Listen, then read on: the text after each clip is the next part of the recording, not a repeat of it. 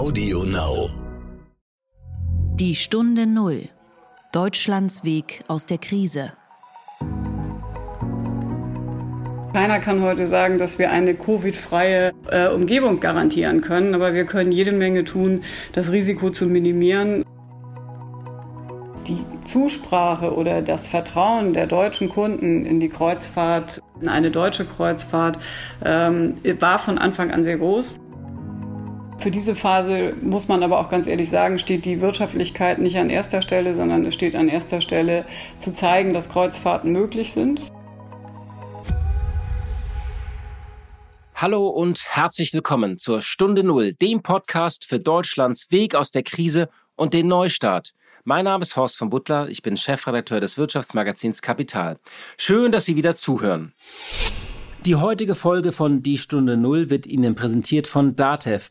Die Genossenschaft ist nicht nur Spezialist für Software- und IT-Dienstleistungen für Steuerberater, sondern hat auch einiges für Unternehmer zu bieten. Datev informiert und unterstützt gemeinsam mit den Steuerberatern gerade jetzt nach dem Motto Corona gemeinsam bewältigen. Mehr dazu im Unternehmermagazin Trialog unter www.trialog-magazin.de.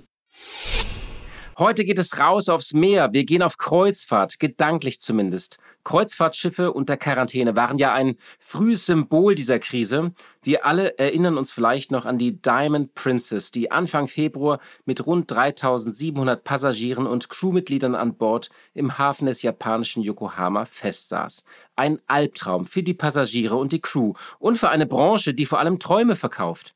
Das Phänomen Covid-19-Pandemie auf Schiffen hat übrigens schon einen eigenen Wikipedia-Eintrag.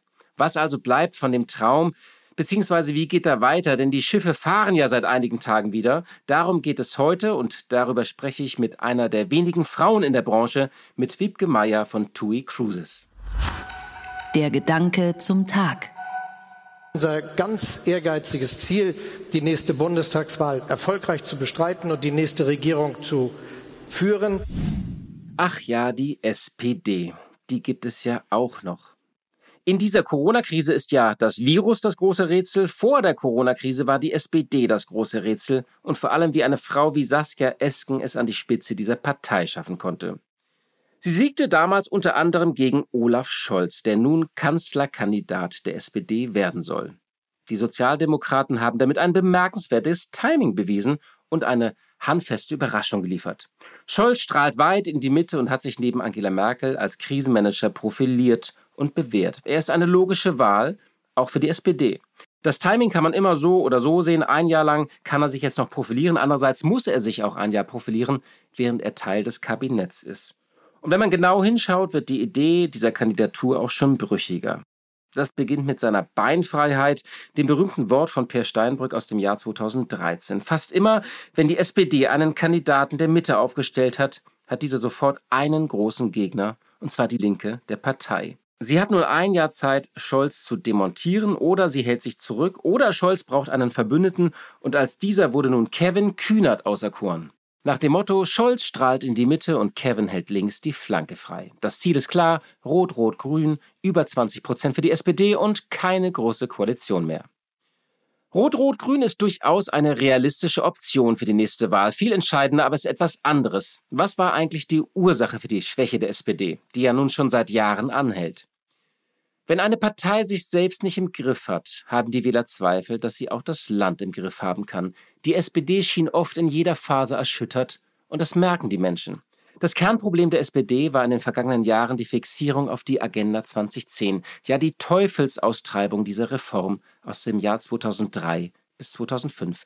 Richtig, 2003. Die Erstwähler bei der kommenden Wahl wurden da gerade geboren. Sie kennen Kanzler Gerhard Schröder nur als Gazprom-Lobbyist und die Agenda 2010 kennen Sie überhaupt nicht mehr. Dennoch hat die SPD die Hauptenergie in den vergangenen Jahren darauf gelenkt, diese Agenda 2010 abzuwickeln, zurückzudrehen. Die Genossen kreisten darum mit einer Fixierung wie Gollum um den Schatz in Herr der Ringe. Als eine Art Wiedergutmachung setzten sie allerlei Projekte durch. Sie führten den Mindestlohn ein, die Rente mit 63, zuletzt die Grundrente. Dauernd gab es irgendwo mehr Geld und mehr Gesetze. Aber die Umfragen die stiegen trotzdem nicht. Denn die Mitte und die Arbeiterschaft mobilisierte das offenbar gar nicht mehr. Die meisten großen Ideen der Sozialdemokratie sind in den vergangenen Jahren Gesetz geworden. Es fehlte als Herzensprojekt vor allem noch das Grundeinkommen, das in der Partei sehr umstritten ist, und die Reichen- und Vermögensteuer, mit der man aber kaum Wahlkampf machen kann. Mit Staatseinfluss und Staatsausgaben wird man ebenfalls kaum werben können. Die Schleusen sind ja gerade ohnehin weit offen. Die Billionen wurden schon überall versprochen und verteilt. Der Kandidat Scholz verspricht zumindest eines, keine Experimente, aber die Partei und die möglichen Partner wie die Linkspartei wollen genau eben das. Die SPD ist seit 1998 mit Ausnahme von vier Jahren an der Macht. Sie regiert in elf Bundesländern mit und stellt sieben Ministerpräsidenten. Man darf also gespannt sein, welchen Wechsel die Sozialdemokraten nun fordern und wie sie es schaffen wollen, sich als das Neue und Frische zu inszenieren. Die Stunde Null. Das Gespräch. Jahrelang kannte die Kreuzfahrtbranche vor allem eine Richtung nach oben. Passagiere und Umsätze wuchsen, alle Anbieter investierten laufend in neue Schiffe, die nur drei Werften in Europa bauen können, darunter die Meyer-Werft in Papenburg. Es gab also jede Menge Engpässe und jede Menge Potenzial. Das Angebot bestimmte die Nachfrage. Das Geschäft mit Kreuzfahrten ist hochkomplex. Jedes Schiff ist ein gewaltiges Investment oft von hunderten Millionen Euro. Zwischen Planung und Fertigstellung vergehen zwischen fünf und sieben Jahre. Dann muss ein Schiff 30 Jahre lang laufen. Die Auslastung beträgt dank Zustellbetten und Stornierungen über 100 Prozent. Der Betrieb ist trotz Billiglöhnen und Steuervorteilen teuer. Alles muss funktionieren und vom Feinsten sein. Essen, Getränke, Unterhaltungsprogramm.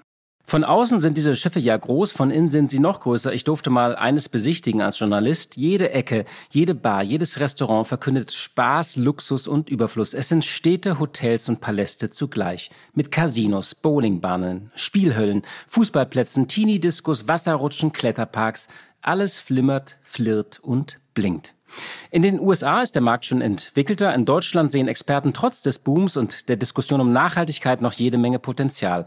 Und dann kam Corona. Kreuzfahrtschiffe, die mit Corona Infizierten auf dem Meer irrten und nicht in die Häfen gelassen wurden, wurden zu einem verheerenden Symbol der Krise. Dann ging monatelang nichts mehr. Seit Juli aber wird wieder in See gestochen. Allerdings gab es auch schon wieder Rückschläge. Auf einem Schiff von Hurtigruten etwa gab es einen Corona-Ausbruch unter den Crewmitgliedern. Das ganze Schiff stand in Norwegen unter Quarantäne und Hurtigruten hat bis auf weiteres alle Fahrten abgesagt. Auch die Flotte von TUI Cruises wurde im März, nachdem in der Karibik die letzten Passagiere von Bord gegangen waren, in der deutschen Bucht versammelt. Dann wurde ein Konzept erarbeitet und seit einigen Tagen geht es wieder los. TUI Cruises gehört zu den Anbietern, die wieder unterwegs sind mit ihren Schiffen, die Mein Schiff 1 und 2 heißen. Wie es wieder losgeht, mit welchem Konzept und wie die Zukunft der Branche aussieht, darüber spreche ich nur mit Wiebke Meier. Sie ist seit 2014 Chefin von TUI Cruises. Das Unternehmen wurde übrigens im Jahr 2008 gegründet als Joint Venture von TUI und der Royal Caribbean Cruises, der zweitgrößten Kreuzfahrtgesellschaft der Welt. Einen schönen guten Tag nach Hamburg, Frau Meier. Ja, schönen guten Tag von Butler nach Berlin. Kreuzfahrtschiffe waren ja ein frühes Symbol auch dieser Krise. Alle erinnern sich vielleicht noch an diese Luxusdampfer, die dann plötzlich unter Quarantäne standen oder irgendwo auf den Weltmeeren herumirrten. Dann ging monatelang gar nichts mehr und dann sollte es im Juli wieder losgehen und jetzt blasen einige Kreuzfahrtanbieter auch ihre Reisen wieder ab. Unter anderem der Anbieter Hurtigruten hat jetzt vor einigen Tagen angekündigt, dass sie die Fahrten einstellen müssen. Bei Ihnen war das auch bei Mein Schiff 1, glaube ich, der Fall. Mein Schiff 2 wiederum ist unterwegs. Können Sie mir kurz sagen, wo stehen Sie jetzt in dieser Odyssee? Ähm, ja, wir als TUI Cruises sind froh, dass es nach vier Monaten Stillstand am 24.07. mit der Mein Schiff 2 in Hamburg wieder losging. Die Mein Schiff 1 erfolg, folgte äh, am 3.08. ab Kiel. Äh, tatsächlich haben wir bei der Mein Schiff 1 die erste Reise nicht wie geplant stattfinden lassen weil wir einfach die Crew nicht rechtzeitig wieder nach Deutschland bekommen haben, um für zwei Schiffe den Restart zu machen. Aber noch viel wichtiger ist, dass es uns überhaupt gelungen ist, in diesen Zeiten äh, in Zusammenarbeit mit Reedereien, mit medizinischen Experten, also mit den deutschen Reedereien und mit den medizinischen Experten ähm, und den deutschen Behörden ein Konzept zu entwickeln, was äh, eben auch Kreuzfahrten in Zeiten von Corona überhaupt möglich macht. Sie erwähnten es, äh, die Bilder äh, aus dem Januar von Schiffen in Quarantäne, Januar, Februar haben sich eingebrannt und insofern äh, wurde vielerorts vermutet, dass Kreuzfahrten in diesen Zeiten überhaupt nicht mehr möglich sind. Ähm, und leider liefert uns ja ähm, das Beispiel Hurtigruten auch so ein bisschen wieder ähm, ein Beispiel, was nicht positiv besetzt ist. Und insofern waren wir froh, dass wir das hingekriegt haben. Wir haben aber eben nicht nur ein einfaches Konzept entwickelt, sondern da sind wirklich äh, Wochen, äh, um nicht zu sagen monatelange Arbeit ist da reingeflossen, Abstimmung mit medizinischen Experten Experten, mit Virologen, Epidemiologen, ähm, Schiffsmedizinern und eben auch mit hafenärztlichen Diensten hier in Deutschland, um zu schauen, was kann man machen, äh, wie kann ein Kreuzfahrtkonzept aussehen. Ähm, und da sind wir, wie gesagt, sehr froh, dass wir, dass wir zunächst das Konzept ähm, so bekommen haben, so hinbekommen haben, dass wir die Genehmigung erhalten haben, dann hier ab deutschen Häfen wieder Kreuzfahrten zu veranstalten. Äh, das war der erste wichtige Schritt. Und der zweite Schritt war dann tatsächlich am 24.07. für uns, als die Mein 2 hier in Hamburg dann mit äh, rund 1200 Passagieren und 800 Crewmembers wieder losgefahren ist, äh, dass das Konzept auch funktioniert. Auch wenn es natürlich mit der Kreuzfahrt, die für die in der, die in der Vergangenheit davon geprägt war, dass man jeden Tag Tag einen anderen Hafen anläuft, äh, etwas anders ist. Aber dass wiederum das Thema Erholung auf See, äh, frische Brise und ein, ein Wohlfühlkonzept auf einem äh, sehr großzügigen Schiff, dass das funktioniert. Und äh, das Konzept sieht eben daher auch vor, dass all das, was wir alle in den letzten Wochen und Monaten der Pandemie gelernt haben ähm, und das ja auch gerade hier in Deutschland sehr gut anwenden, das Thema Abstand halten, zu, zusätzliche Hygienemaßnahmen, äh, Mund- und Nasenschutz da äh, zu tragen, wo Abstand halten nicht möglich ist, dass das eben auch sehr gut auf dem Schiff anwendbar ist. Und das Thema, dass wir auch von uns, alle Reedereien sich äh, und insbesondere auch wir uns eben ähm, auferlegt haben, mit weniger Kapazität zu fahren, dass wir mit maximal 60 Prozent Auslastung fahren, um eben auch ähm, die Großzügigkeit und das Thema Abstand halten umzusetzen. Und hat sie denn äh, das, wenn ich kurz äh, fragen darf, mit Hurtigruten, hat sie das ein bisschen verunsichert? Weil die haben ja auch ein sehr strenges Konzept. Also ob das ein strenges Konzept war, das muss man im Nachhinein, glaube ich, ganz klar bezweifeln. Ähm, ich habe aber nicht gesehen. Das ist auch Hurtigruten ist nicht Mitglied der CLIA, der Cruise Line International Association, äh, mit denen wir Reedereien auch unsere Konzepte geteilt haben und uns natürlich da auch abstimmen. Da hilft es ja, wenn die Reedereien eher nach einem Standard verfahren. Aber wie gesagt, ich kenne das Hurtigruten-Konzept nicht und insofern kann ich da mich dazu wenig äußern.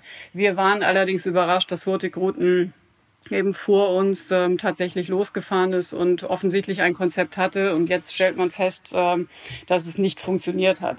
Ich meine, ich glaube, eins ist auch klar, äh, man kann sagen, dass oder keiner kann heute sagen, so muss ich es formulieren, keiner kann heute sagen, dass wir eine Covid-freie äh, Umgebung garantieren können, aber wir können jede Menge tun, das Risiko zu minimieren, äh, dass eine Ansteckung an Bord äh, möglich ist. Und das fing bei uns zum Beispiel daher an, da schließe ich nochmal an zu Ihrer ersten Frage ähm, weil ja jetzt auch gerne ähm, formuliert wird, äh, der Beginn der Kreuzfahrt äh, stockt schon wieder. Ähm, wie kommt es, wie sind die Crew-Prozesse und ähnliches geregelt?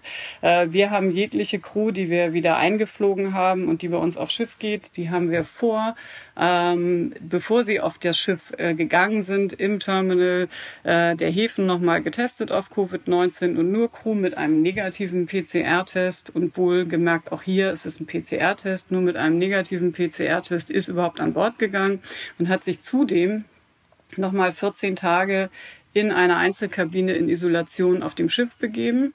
Äh, während dieser Zeit äh, sind die Crewmembers, die neu dazugekommen sind zu der Crew, die bereits an Bord war, auch versorgt worden, äh, nur durch, äh, also hatten keine Möglichkeit, sich auf dem Schiff frei zu bewegen und haben in der Kabine die Zeit genutzt, sich mit den neuen Hygieneregeln und Gesundheitsregeln erstmal in Schriftform und in Videoform vertraut zu machen, bevor sie dann nach 14 Tagen ähm, ihren Dienst aufgenommen haben. Ganz schön hart für, ne, für so Crewmitglieder, so zwei Wochen da in so einer Einzelkabine auszuharren, oder? Naja, die Einzelkabine ähm, ist in dem Fall auch eine Gästekabine gewesen. Ach so, okay. Ähm, und damit eine Balkonkabine. Also sie hatten auch Möglichkeit, Tagesluft und Frischluft ähm, zu sehen. Ähm, und die Crew, von der Crew ist es so, dass uns jegliche Crew, und das war besonders schön, als wir hier in Hamburg wieder losgefahren sind, und das war jetzt auch am Montag in, in Kiel sehr schön, dass uns die Crew gesagt hat, wie schön, dass es wieder losgeht, weil das malt sich hier keiner aus, ähm, dass das für die Crew ein noch viel, viel wichtiger ist, weil zum Teil eben ganze Familien Existenzen äh, in, allen, in allen Orten dieser Welt dranhängen. Und wir hatten ja auch Crew nach dem Stillstand am 15.03 respektive 23.03., als bei uns auf der Flotte alle Gäste das Schiff verlassen hatten, die eben lange an Bord waren. Die Crew ist während dieser gesamten Zeit bezahlt worden. Ähm, und war, konnte an Bord bleiben oder wir haben versucht, sie nach Hause zu bringen. Ähm, und das Thema nach Hause bringen, es äh, würde wahrscheinlich noch mal einen separaten Podcast füllen über die Schwierigkeiten, die es gab, eben auch Seefahrer in Zeiten einer, eines äh, weltweiten Stillstands und einer Reisewarnung ähm, wieder in ihre Heimat zu bekommen. Zu dem Thema ruf ihn zwei Monaten dann nochmal an. Alles klar. Ähm, und insofern haben wir Crew gehabt, die sich tatsächlich dafür entschieden hat, lieber an Bord zu bleiben, ähm, weil sie nicht äh, in ihre Heimat wollten. Und ich habe auch hier jetzt äh, letzte Woche in Hamburg äh, Crew-Members getroffen, die gesagt haben, wir haben uns besser gefühlt hier auf dem Schiff und danke, dass wir bleiben durften, statt dass wir dringend nach Hause wollten. Also das ist jetzt ist jetzt keine, ähm, da gibt es sicherlich auch Crew-Members, die wahnsinnig gerne schnell nach Hause wollten und denen wir das nicht ermöglichen konnten, weil zum Beispiel Beispiel Länder wie Nicaragua die Grenzen einfach zugemacht haben und auch keine Vollcharterflüge organisiert durch uns als Reederei erlaubt haben. Aber das ist vielschichtiger. Aber in, in Summe ist das ist der Prozess und darum ging es ja, wie kann, können Kreuzfahrten in Zeiten einer Corona-Pandemie überhaupt stattfinden.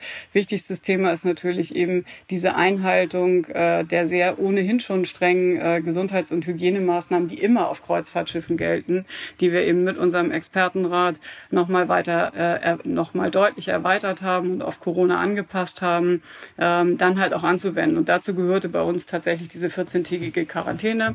Ähm, und die Crew ist auch, das vielleicht auch nochmal erwähnt, weil auch da sind häufig ähm, unterschiedliche Bilder ähm, äh, oder unterschiedliche Vorstellungen unterwegs. Die Crew ist bei TUI Cruises auf, den, auf der Mein Flotte maximal ohnehin in Zweierkabinen untergebracht oder in Einzelkabinen. Und jetzt während dieser Restart-Phase ist der große Teil, 70 Prozent der Crew, auch in Einzelkabinen untergebracht. Also das auch nochmal mit dem Bild. Es gibt hier keine äh, Unterkünfte, wo viel ja. Crew äh, sich eine Kabine teilt, damit eben auch das Thema Abstand halten ähm, auch für Crewmitglieder möglich ist. Und hier noch ein Tipp von Datev, speziell für Unternehmer. Datev unterstützt gemeinsam mit den Steuerberatern, um besser durch die Krise zu kommen. Mit Informationen zu den Fördermaßnahmen aus dem neuen Konjunkturpaket, zu guten Strategien, um eine Insolvenz zu vermeiden oder zum Thema Liquidität.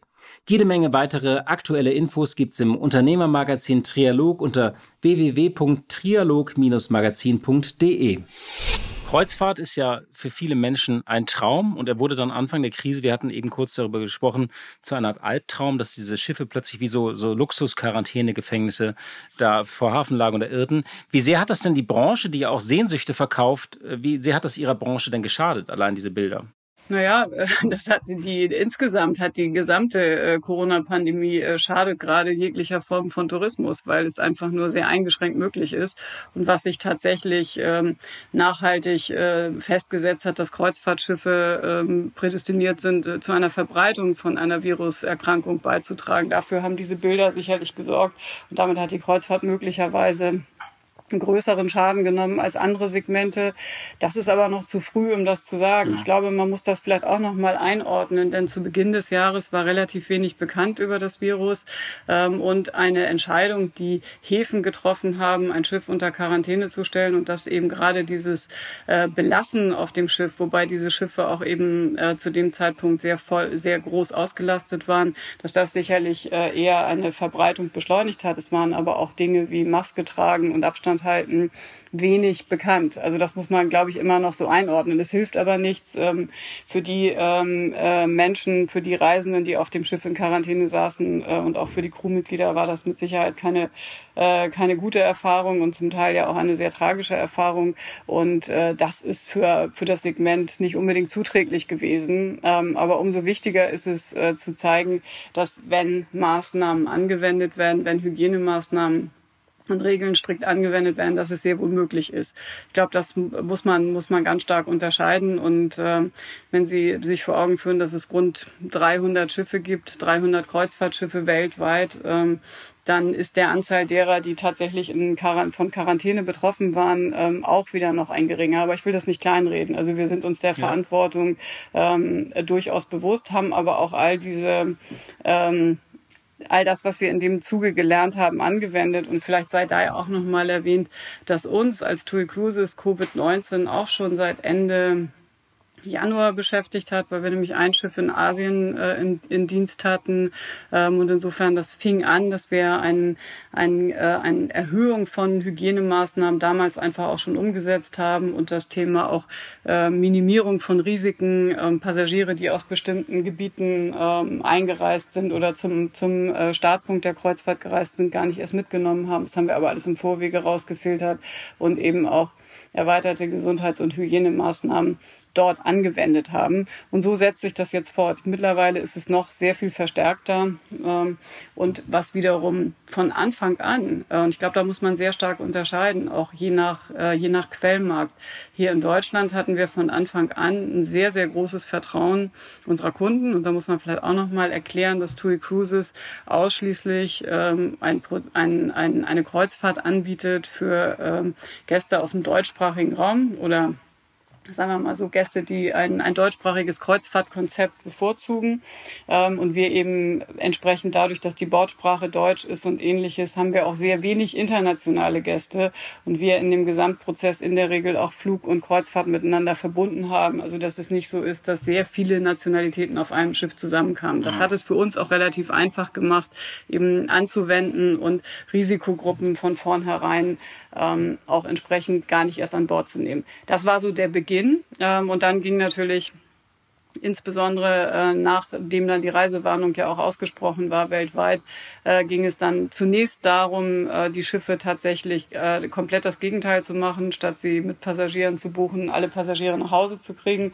Das haben wir dann ähm, auch sehr zügig umgesetzt. Dann verblieb die Crew auf den Schiffen und wir haben dann geschaut, was kann man tun, wie kann man eben die ohnehin strengen Prozesse noch weiter ähm, äh, noch weiter ausbauen, um eben das Risiko so gering wie möglich zu halten. Und so sind wir dann bei dem Konzept, mit dem wir gerade unterwegs sind, mhm.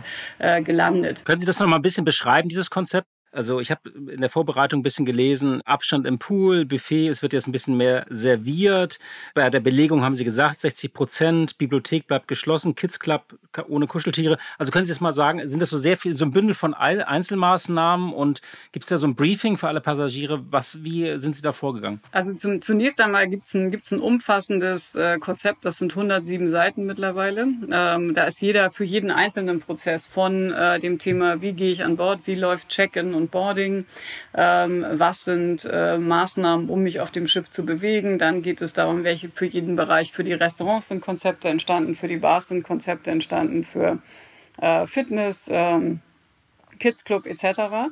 Ähm, in erster Linie ist es all das, was wir kennen, Abstand halten. Also und überall da, wo Abstandsregelungen nicht möglich sind, wird Maske getragen. Abstand halten heißt auch, dass wir in allen Restaurants ähm, Tische rausgenommen haben, um auch die Tische großzügiger zu stellen, dass wir im Buffet-Restaurant die Maßnahme haben, dass nicht mehr jeder ähm, an, ans Buffet geht und sich einzeln äh, selber bedient, sondern äh, zwar ein Buffet hat, aber auf, ähm, auf die Speisen zeigen kann, die die man gerne hätte. Und das Crewmitglied äh, legt das Ganze dann auf den Teller und bringt den Teller abgedeckt äh, zum Tisch. Das ist, ähm, das ist das Thema, was wir bei den Buffets machen. Bei dem Thema Sport und Fitness ist es so, dass so Kontaktsportarten, wir haben ja umfangreiche Sportmöglichkeiten bei uns an Bord und auch eine eigene Arena, wo auch gern Fußball gespielt wird oder ähnliches. Ähm, diese Kontaktsportarten sind im Moment nicht möglich, ähm, aber wir bieten dort dann an ähm, Yogakurse, Gymnastikkurse, all das, wo auch dann Abstand ist. Da ist der Abstand dann nochmal größer und die Passagiere müssen sich äh, für diese Kurse dann entsprechend anmelden über die App. Wir haben das äh, und haben eine Maximalbelegung im, äh, im Gym, wenn jemand eben auf den Crosstrainer möchte oder aufs Laufband oder ähm, Gewichte äh, stemmen möchte, all das geht, aber eben äh, nur mit einer Maximalanzahl von Passagieren und ähm, eben auch mit entsprechend Abstand. Im Kids Club geht das Ganze auch nur mit Anmeldung. Man kann nicht mehr ganz so komfortabel, wie man es aus alten Zeiten gewohnt war, reinmarschieren, sondern das Ganze geht über eine Anmeldung. Und in den Bars ähm, haben wir keine Möglichkeit, dass man sich an die Bar gemeinsam stellt, sondern man wird platziert und auf dem Weg äh, zu den einzelnen Bereichen des Schiffes trägt man Mund- und Nasenschutz, weil in den Fluren können wir tatsächlich die anderthalb Meter Mindestabstand äh, nicht gewährleisten, wenn einem jemand entgegenkommt. Und insofern wird da Maske getragen. Die Fahrstühle sind maximal mit äh, vier Personen zu belegen. Ähm, und auch auf dem Pooldeck, auf den Außendecks, auch da haben wir den Vorteil, dass wir ohnehin sehr geräumige, großzügig gestaltete Schiffe haben. Ähm, und da beträgt der Abstand zur nächsten Liege dann zwei Meter. Also all das äh, lässt sich mhm. sehr gut anwenden. Die Crew trägt Maske äh, oder eben auch ein, ein sogenanntes Gesichtsschild. Und vielleicht auch nochmal zu dem Thema Service. Also Buffet ist bei, bei Mein Schiff zwar auch ein wichtiger Bestandteil, aber noch viel wichtiger ist äh, für TUI Cruises und Mein Schiff, dass wir äh, sehr viel Service bieten, Service am Platz, was jetzt in Corona-Zeiten tatsächlich von Vorteil ist. Und wir sind auch äh, ja kein Partyschiff, sondern wir sind das Wohlfühlschiff, was sehr stark auf ähm, jeder sucht sich das, was ihm, ihm oder ihr auf dem Schiff am besten gefällt, ob es äh, das einfach das Entspannen ist, das Entschleunigen, rausschauen mhm. aufs Meer. Wir haben 80, 82 Prozent Balkonkabinen ähm, und insofern setzen wir sehr viel ähm, auf das Thema ähm, draußen zu sein, sich die frische Brise um die Nase wehen zu lassen. Aber Landgänge gibt es nicht, ne? Landgänge gibt es im Moment noch nicht. Ähm, das Konzept ist so gestaltet, dass es ein phasenweises Konzept ist. Die Phase 1 unseres äh, Kreuzfahrtkonzeptes ist, sind Kurzreisen und äh, sogenannte Panoramareisen äh, in Nord- und Ostsee, ab deutschen Häfen, ab Hamburg und ab Kiel. Und dieses Konzept werden wir auch noch bis Oktober, bis in den Oktober hin fortsetzen. Ähm, denn erfreulicherweise, und das erwähnte ich vorhin schon mal, die Zusprache oder das Vertrauen der deutschen Kunden in die Kreuzfahrt, äh, in eine deutsche Kreuzfahrt, ähm, war von Anfang an sehr groß. Also die buchen auch alle wieder, ja? also die, wieder, äh, ja. Okay. Und wir haben eben, wir haben äh, auch sehr viele in der Phase. Wir haben insgesamt äh, 160 Reisen abgesagt seit 15.3. Das sind dann so 360, 380.000 Kundenkontakte. Ähm, und davon hat ein Großteil ähm, der Kunden direkt umgebucht und hat gar nicht storniert, sondern hat äh, die hat umgebucht auf einen, einen späteren Zeitpunkt. Und wir haben auch in der Zeit, wo wirklich gar nichts ging und ähm, wir auch noch nicht mal in Aussicht stellen konnten, dann und dann fahren wir wieder. Auch nachdem die Reisewarnung gelockert war, war es halt so, dass wir eben zunächst die Genehmigung brauchten brauchten, um überhaupt wieder mit Schiffen in See zu stechen. Und da haben uns Kunden immer wieder geschrieben, selbst wenn die Häfen geschlossen sind, äh, dann fahrt doch bitte los. Wir wollen einfach das Mein-Schiff-Erlebnis. Und mhm. ähm, das haben wir dann, den, den Beweis sind wir angetreten und können sagen, das Konzept funktioniert. Wir können jetzt ähm, mit gutem Gewissen sagen, wir haben ein, ein sehr erholsames Kreuzfahrtprodukt auf See, äh, schöne, schöne Seetage mit sehr viel Platz, mit noch mehr Platz als üblich ähm, und mit einem ähm, und mit sehr viel Service äh, von der Crew äh, an die Gäste. Und ich kann auch den Gästen, unseren Kunden ein großes Kompliment nur machen. Alle sind sehr, sehr diszipliniert, tragen da, wo es wirklich nötig ist, äh, die Maske und genießen ansonsten mhm. eine gute Zeit auf See. Darf ich da mal kurz was fragen zu der Auslastung? 60 Prozent haben Sie gesagt. Und das ist ja auch alles jetzt aufwendiger für Sie und das ganze, die ganzen Hygienekonzepte, das heißt mehr Kosten. Können Sie das überhaupt noch äh, rentabel betreiben derzeit oder müssen Sie dann nicht Ihre Preise anheben oder wie sind da Ihre Pläne?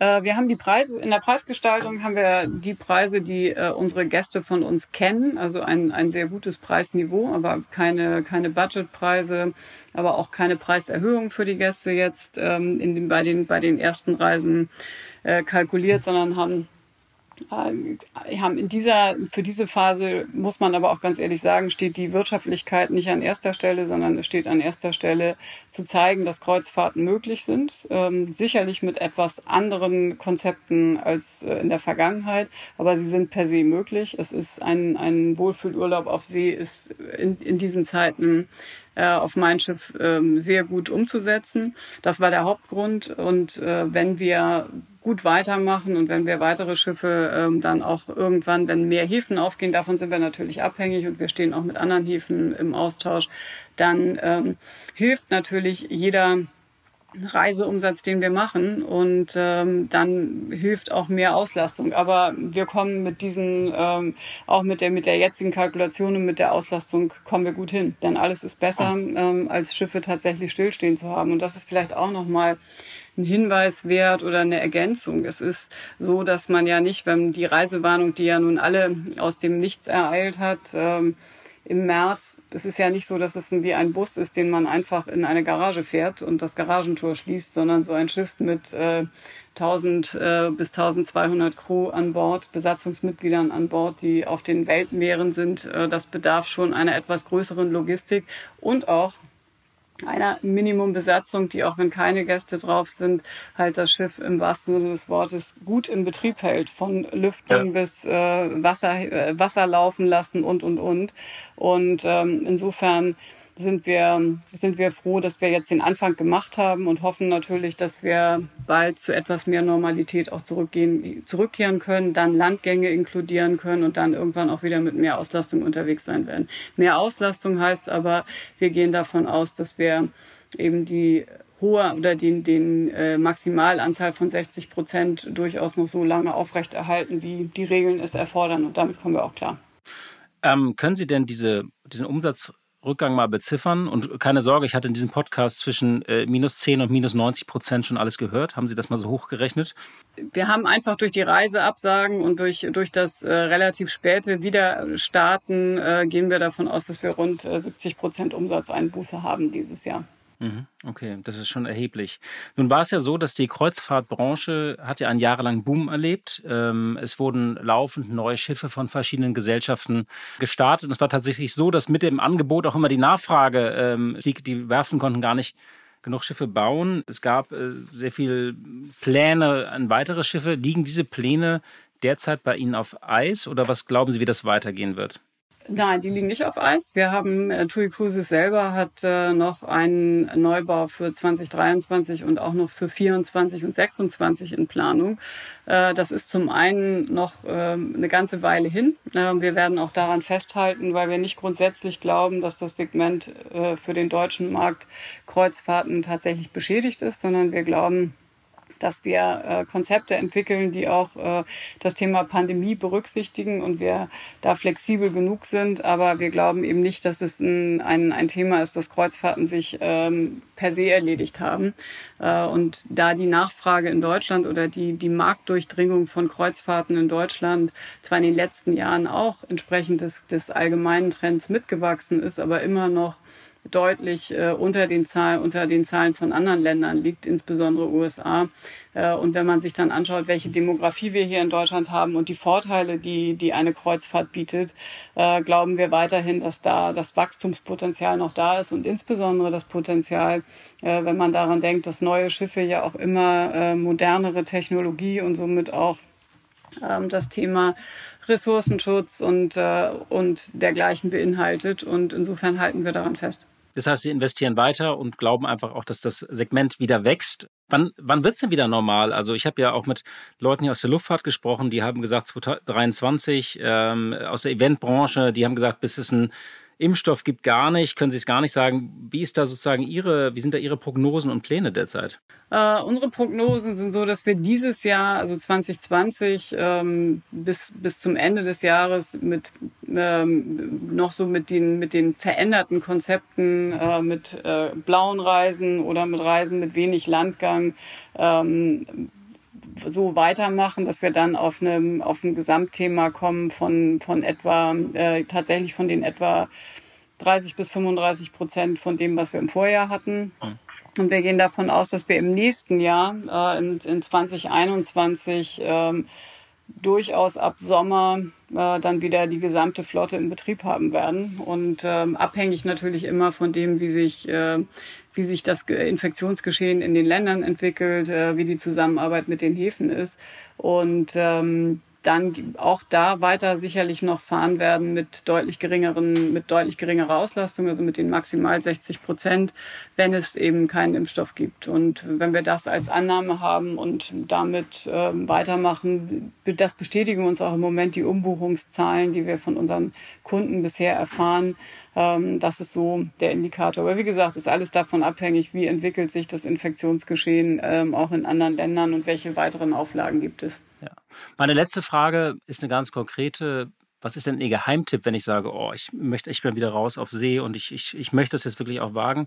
Gibt es da so einen Favoriten, den Sie haben, den Sie empfehlen würden? Also ich würde tatsächlich eine Woche ähm, ab und bis Kiel auf eine äh, blaue Reise gehen äh, in, Richt in, in Richtung Ostsee ähm, in die Scheren und äh, Richtung äh, Helsinki. Das sind, das ist, auch wenn man nicht aussteigen kann, kann man äh, sehr, sehr gut entschleunigen auf dem Schiff kann morgens mit äh, dem Blick auf, auf, auf den Horizont aufwachen, seinen Kaffee auf, der, auf dem Balkon trinken äh, und kann sich dann entweder dem Sport- oder Unterhaltungsprogramm, äh, was wir natürlich auch an Bord haben, auch das ist unter neuen Hygieneregeln entstanden, also auch das, was wir von Land kennen, äh, sich inspirieren lassen und kann wunderbar abschalten. Und das Licht im Norden ist wunderbar. Frau Meier, dann danke ich Ihnen sehr für diesen Einblick in Ihre Branche. Danke, dass Sie sich Zeit genommen haben und hier in der Stunde Null zu Gast waren. Sehr gerne. Kurz erklärt. Fast jeden Tag prasseln neue Zahlen auf uns ein, zum letzten Quartal, zum ersten Halbjahr, immer neue Prognosen und Indikatoren. Und mein Kollege Martin Kelble bringt jetzt etwas Ordnung in den Zahlensalat und wie es um die Konjunktur steht. Er ist bei uns Redakteur und Digitalchef von Kapital. Gemessen daran, was noch vor drei bis vier Monaten an Horrorszenarien für die Wirtschaft kursierte, muss man heute sagen, dass die wirtschaftliche Entwicklung etwas weniger schlimm läuft, als das einige Ökonomen damals befürchtet haben. Denn die ganz schlimmen Szenarien, dass es erstmal überhaupt keine Erholung bis, sagen wir 2021 oder sogar länger gibt, die kann man jetzt eigentlich schon ausschließen. Denn wir sehen bereits in vielen Indikatoren eine Erholung der Wirtschaft in Deutschland, in Teilen Europas, in Teilen Asiens. Und diese Erholung nimmt sogar derzeit gehörig an Fahrt auf. Das kann man erkennen, zum Beispiel in den Auftragseingängen der deutschen Industrie, die jüngst veröffentlicht wurden, oder auch im IFO-Index, der viele deutsche Unternehmen befragt nach dem Geschäftsklima und den Aussichten. Und hier zeigt sich wirklich eine recht kräftige Erholungsdynamik im Moment, die sogar einen Verlauf der Rezession, das einem V gleicht, möglich erscheinen lässt. Das ist die Art äh, einer kräftigen Erholung nach einer kräftigen Rezession, wie wir sie nach der Lehman-Krise gesehen haben. Und das war eigentlich schon fast das optimistischste Szenario vieler Ökonomen vor drei bis vier Monaten. Und das ist momentan durchaus denkbar, dass wir genau so ein Szenario bekommen werden.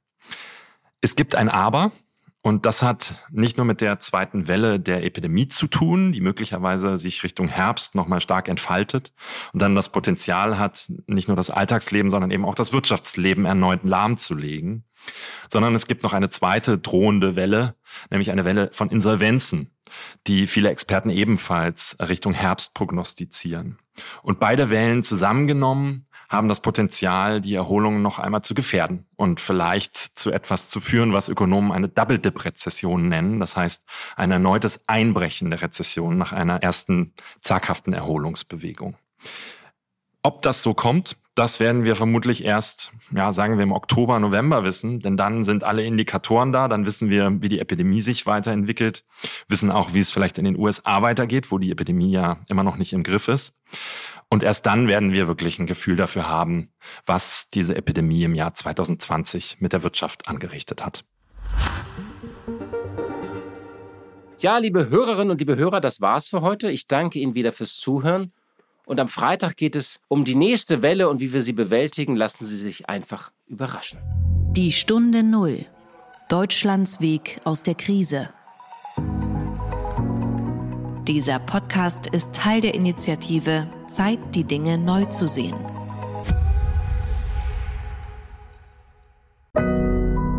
Audio Now.